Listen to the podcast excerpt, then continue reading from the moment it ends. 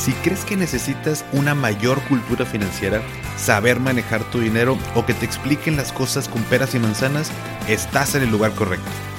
¿Qué tal familia? Yo soy Paco Montoya y esto es Finanzas y Café, el podcast donde hablaremos de las finanzas más importantes, las tuyas. Sin más, comenzamos.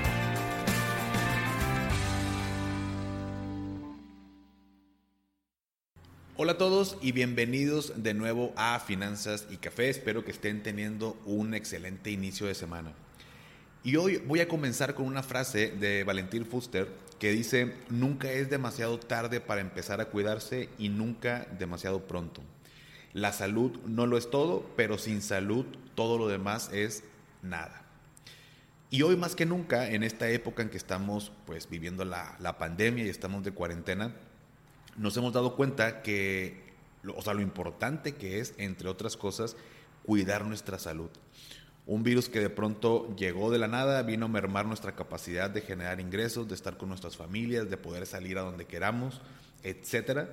Entonces, hoy más que nunca debemos cuidar nuestra salud y como dice Valentín Foster, nunca es demasiado tarde y nunca demasiado pronto. Es decir, siempre hay que cuidarnos. Así que esta semana los invito a que nos cuidemos nosotros mismos y cuidemos a los demás. Vamos a hacer lo mejor que podemos con lo que tenemos. Pues bien, ahora sí, vamos a comenzar con el tema y el episodio de la semana. Hoy vamos a platicar sobre 10 mitos sobre las finanzas personales. Y es que a veces escuchamos en la calle cosas y que si el amigo del amigo me dijo que no invirtiera aquí, el compadre, la comadre, me recomendaron que hiciera esto y bueno, vamos creándonos estas ideas que en muchas de las ocasiones son erróneas, pero creemos que son verdad y pueden terminar afectando nuestro bolsillo. Por eso hoy se me hizo muy interesante platicar sobre algunos mitos alrededor de las finanzas personales. Me puse a investigar por ahí en internet, en diferentes fuentes, qué es lo que más se repetía y aquí te tengo el resumen en estos 10 mitos. Comenzando de lleno con el tema, el mito número uno. Si compro a meses sin intereses, nunca pagaré un peso de interés. Híjole, comienzo con esta que es buenísima porque además estamos bombardeados en el día a día con promociones de meses sin intereses. Y es que hoy para todo, aunque sea un gasto de dos mil pesos, lo queremos mandar a meses. Y no digo que esté mal aprovechar estas promociones, sin embargo, aquí van dos situaciones. Por un lado, las promociones de meses sin intereses hacen que paguemos en parcialidades un gasto o una compra que hicimos. El problema es que estos pagos los vemos como muy chicos o muy pequeños y nos vamos haciendo de más compras creyendo que voy a seguir pagando poco y cuando menos me lo espero ya traigo un fijo de 5 o 10 mil pesos por mes de puras promociones de meses sin intereses y sin analizar antes si tenía la capacidad de pago o no para hacerlo. En ese momento se me hizo muy fácil porque era una cantidad pequeña, pero vas juntando todo y ya se hizo toda una bola de nieve, ¿no? Y derivado de esto se viene la segunda situación, que llega un punto que los pagos que estoy haciendo de estas promociones se acumulan y terminan pues ahogándome, que es casi inevitable tener que incumplir con alguno. ¿Y qué crees? Cuando se incumple con el pago de la mensualidad sin intereses, ahí sí te van a cargar los intereses por haber incumplido. El aprovechar estas promociones no quiere decir que esquivemos los intereses, al contrario, solo optamos por una forma de pago más cómoda. Pero al incumplir, como eh, ya te lo mencioné, sí me va a generar intereses, entonces hay que tener mucho cuidado. El mito número dos, puedo llevar un control mental de mis finanzas. No hay nada más falso que esto y estoy 100% seguro de lo que te digo porque yo era una persona de esas. Muy apenas podemos acordarnos de qué es lo que comimos hoy por la mañana y queremos llevar un control de nuestras finanzas en la mente. Y deja tú, bueno, lo bueno sería que solo fuera acordarnos de cantidades. O sea, aparte hay que sumar, restar, multiplicar, dividir, agrupar, eh, agrupar por categorías de gastos, etc. O sea, en otras palabras, es prácticamente imposible que podamos llevar este control en la mente. Para ello está desde lo más simple, que es una libreta y una pluma, como ya te lo he estado compartiendo, hasta el celular y distintas aplicaciones y programas que están en, las redes, ¿no? Además, bueno, vamos a suponer que eres un genio, ¿no? Y pudieras recordar montos, cantidades y demás. No es necesario que te lo tengas que aprender tenemos tantas cosas en la vida diaria, en el trabajo, en nuestra vida personal, pendientes, etcétera, como para además estar saturando nuestra cabeza con números que podemos fácilmente descargar de nuestra mente y aligerar este peso. Entonces, no, no es cierto que puedes llevar un control de tus finanzas mentalmente. Vamos haciéndonos este hábito de, descargarlo o aterrizarlo en algún lado, ¿no? Una libreta, una aplicación o en la computadora. Mito número tres. No me alcanza para ahorrar. Este es muy bueno y la verdad no es que sea mentira que haya veces que pues, no nos alcance para ahorrar, eh, pero bueno, eso lejos de ser una verdad absoluta es, es más una excusa o la manera de justificar por no llevar un buen control de nuestros gastos. Te sorprenderías si hicieras un control diario de tus gastos, la cantidad de dinero que puedes terminar ahorrando cuando finalmente te das cuenta en qué gastas. Inclusive cuando empezamos a llevar este control nos empezamos a ser más responsables y cuidamos más las cosas y nuestro dinero porque ahora sí nos damos cuenta a dónde se va, ¿no? Entonces eh, va una cosa pegada con la otra y es algo muy bueno, pero el no me alcanza para ahorrar es un mito, si nos alcanza hay que llevar un control de gastos y, con esto ayudamos a, nuestra economía definitivamente, ¿no? Mito número cuatro, los seguros son innecesarios. Fíjate que desde hace 12 años que me dedico al tema de, seguros, yo inicié mi carrera recién graduado de la universidad y la verdad es que como yo apenas estaba iniciando en el campo laboral, no tenía como que estas ideas sobre los seguros. En el ambiente se escucha mucho que los seguros son un gasto, que los seguros son caros, que los seguros son innecesarios. Y sinceramente a mí me empezó a causar mucha curiosidad sobre cómo las personas tenemos estas ideas, tal vez por una mala experiencia o por una mala asesoría. Porque en el transcurso de mi carrera me ha tocado pagar, pues, tal cual millones de pesos en temas de enfermedades, accidentes, fallecimientos, incapacidades y demás. Y sin entrar tanto en detalle, pero el año pasado solo a un asegurado le tocó que la compañía aseguradora le pagara 40 millones de pesos por una enfermedad. 40 millones de pesos. ¿Sabes qué me contestaría la esposa de este chavo que, bueno, eh, que en paz descanse, desafortunadamente falleció? si yo le digo que los seguros son innecesarios, yo creo que para ella, para nada esto es real, ¿no? Entonces, definitivamente los seguros son un pilar en nuestras finanzas personales y son decisiones financieras inteligentes. Nada más, no vayas a pensar como me pasó una vez en una cita que tuve eh, con una señora que me dijo que ellos confiaban mucho en Dios y que no esperaban morirse pronto. Entonces, pues bueno, pues wow, ¿no? Con esta respuesta no, no creo que funcione así la religión. Yo también creo en Dios, pero no creo que nada más por confiar en que no me voy a morir pronto, no ocupe un seguro. Entonces, no funciona de esta manera. Vamos eh, informándonos, vamos consultando y, y, vamos añadiéndolos a nuestras finanzas, ¿no? a nuestro portafolio. Mito número 5. Solo los expertos pueden invertir.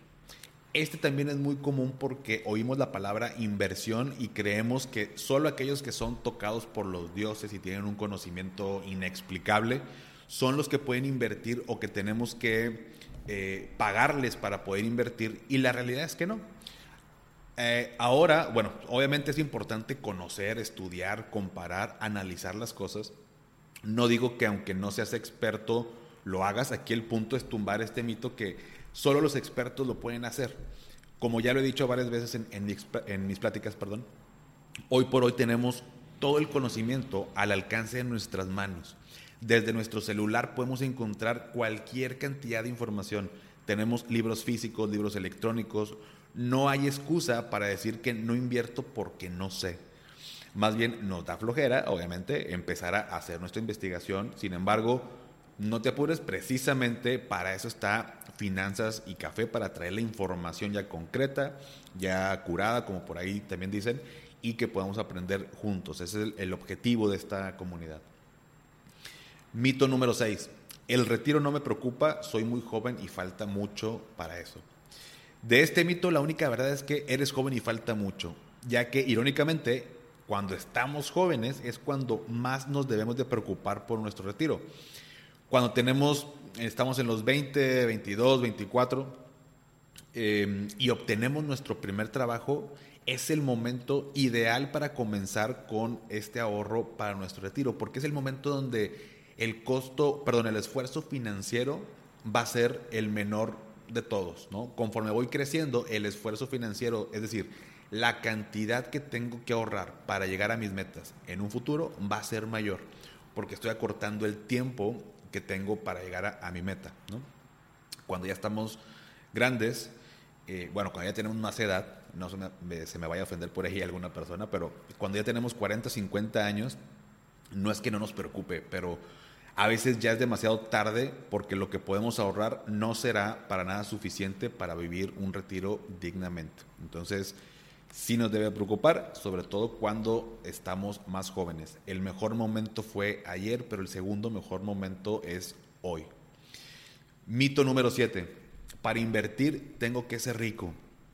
Este es otro buenísimo, muy relacionado al, al quinto mito de que ocupamos ser expertos. Creemos también que necesitamos las cantidades millonarias para poder acceder a instrumentos de inversión y hoy por hoy desde 100 pesos eh, podemos, por ejemplo, comprar CETES. Desde 2 mil pesos podemos acceder a fondos de inversión. Incluso hay varias plataformas digitales, eh, empresas fintech, de crowdfunding, de crowdlending, que nos ofrecen también estas opciones desde cantidades muy bajas. O sea, tenemos hoy en día mucho acceso a opciones. Lo que corresponde y es parte de nuestra responsabilidad es aprender y analizar cuál es la que mejor se adecua a nosotros, a nuestra situación, a nuestros objetivos y sobre todo tomar acción. Mito número 8. Los créditos son malos. Todo va a depender para qué utilices el crédito. Por ejemplo, si utilizas el crédito para comprar cosas, o solo para gastar en cosas que no terminan siendo patrimonio, pues se puede convertir en una deuda mala, ¿no? Pero si el crédito lo utilizamos para comprar activos, por ejemplo, una casa que vamos a poner en renta, o para invertir en conocimiento a través de algún curso o maestría que me ayudará a generar más ingresos, entonces el crédito se convierte en algo bueno. En sí, el crédito no es malo. La manera en que lo utilizamos es lo que va a terminar por impactar en nuestras finanzas personales. Mito número 9, es más seguro guardar el dinero debajo del colchón. Este mito creo que poco a poco se ha ido erradicando con el paso del tiempo, ayudado un poco con un eh, mayor acceso al sistema financiero por parte de las personas. Sin embargo, te sorprendería cuánta gente considera que el mejor lugar para guardar su dinero es debajo del colchón. Y tal vez creas que estoy diciendo debajo del colchón como para exagerar mi ejemplo. Sin embargo, literal, hay gente que levanta su colchón, pone su dinero y ahí lo tiene. Hubo un caso en Estados Unidos, creo, me lo platicaron hace poco, una señora de la tercera edad que guardaba debajo del colchón 40 mil dólares. Imagínate guardar 40 mil dólares debajo de tu colchón. Yo en lo particular estaría muerto de miedo que un día se metieran, o bueno, no saldría de mi casa con tal de que no me lo vayan a robar. Pero pues precisamente es una de las grandes desventajas de guardarlo en tu casa y abajo del colchón. Digo, puede ser también en un cochinito, en un bote y demás. Que también, como lo he mencionado en otras ocasiones, eh, tenemos la intención o tenemos este hábito de estar ahorrando, va, perfecto, pero nos quedamos a mitad de camino. O sea, el siguiente pasito era, ahora sí, bueno, estoy ahorrando, tengo este hábito, ¿dónde lo puedo invertir para que esté seguro, para que esté cuidado, para que tenga rendimientos, para que supere la inflación y demás, ¿no? Entonces, eh, un tema es la inseguridad, eh, que puede tener el dinero ahí en, en, mi casa, y aunque no lo creas, también el dinero, los billetes se pueden echar a perder. Además de que no te está generando, como te digo, ningún rendimiento, al contrario, aparte de que se echa a perder, está perdiendo su valor. Normalmente las personas que dicen que lo más seguro es en su casa es porque no tienen confianza en los bancos o creen que el banco se los va a robar o les va a cobrar cosas inexistentes sin embargo, aquí también eh, entra la parte de la educación financiera para, una, saber dónde es mejor guardarlo y dos, perder ese miedo. Finalmente, y no menos importante, el mito número 10 es la educación financiera es difícil de explicar o entender. Por supuesto, pues hay de todo, ¿no? Están los libros que son muy especializados, están las páginas o cuentas que te explican de tal forma que no entiende uno o tienes que tener al menos unas bases financieras para saber de qué es de lo que hablan. Al menos en esta comunidad de finanzas y café lo que he buscado es llevar, como te decía, la educación financiera de una manera muy digerible y fácil de entender. A veces, te soy bien sincero, es un poco complicado explicar algunos conceptos. A veces paso horas inventando el, ejemplo que me va a ayudar a, explicártelo o esa analogía, cuál es la más adecuada para poder, poder hacer ver un punto. Pero créeme que vale la pena, porque cuando tú explicas o cuando tú tratas de desmenuzar este concepto para poder explicarlo de una manera más digerible, tú reafirmas este conocimiento para ti mismo y claro, estamos ayudando a alguien más. Por eso cuando tú aprendes algo nuevo, si tú has aprendido algo nuevo de esta cuenta, si tú has aprendido algo nuevo en otro lado, un ejercicio muy, muy padre y muy bueno es que se lo puedas enseñar a alguien más. Tienes un doble beneficio, tú reafirmas este conocimiento y además estás ayudando a más gente. Y pues bueno, hasta aquí el episodio de la semana. Espero que te haya gustado, espero que te haya servido. Eh, a mí me gustó mucho investigar sobre este, estos temas, que bueno, los vemos en el día a día.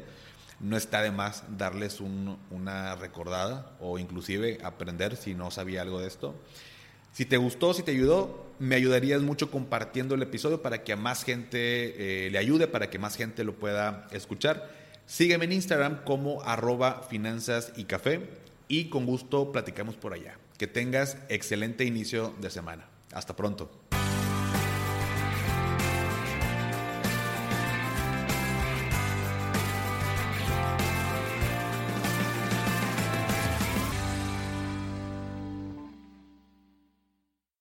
¿Nunca te alcanza para lo que quieres? ¿Le tienes miedo al crédito, los seguros, las inversiones, al pues no te preocupes más, estás en el anuncio de 30 segundos correcto. Bienvenido a Maldita Pobreza. En este podcast te daremos hacks para entender tu seguro de gastos médicos, sobrevivir al hot sale o el buen fin, ahorrar e invertir en bienes raíces. Maldita Pobreza, producido por Sonoro. Busca Maldita Pobreza en cualquier plataforma de podcast. Step into the world of power, loyalty. And luck. I'm gonna make him an offer he can't refuse. With family, cannolis, and spins mean everything. Now, you wanna get mixed up in the family business. Introducing The Godfather at Choppacasino.com. Test your luck in the shadowy world of The Godfather slot. Someday, I will call upon you to do a service for me. Play The Godfather, now at Choppacasino.com. Welcome to the family. No purchase necessary. VGW Group. Void where prohibited by law. 18 plus. Terms and conditions apply.